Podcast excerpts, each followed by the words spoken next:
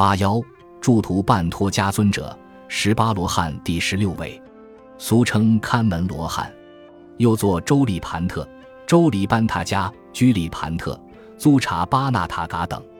他是第十位罗汉半托迦尊者的弟弟，即小路边生。但哥哥聪明，而他愚钝。在半托迦尊者的建议下，祝图半托迦尊者也跟着佛祖修行了。但祝图半托迦尊者生来迟钝。出家四个月，一句偈语也学不全，习经而不能诵读。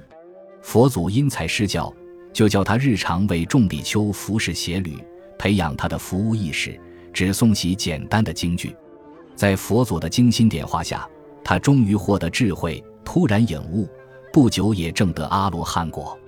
佛祖送给他一根锡杖，上有几个环，摇动时就出声。他化缘时就在人家门口摇动锡杖，以求布施，故又称他为看门罗汉。他率一千六百阿罗汉住持轴山，护持佛法，教化众生。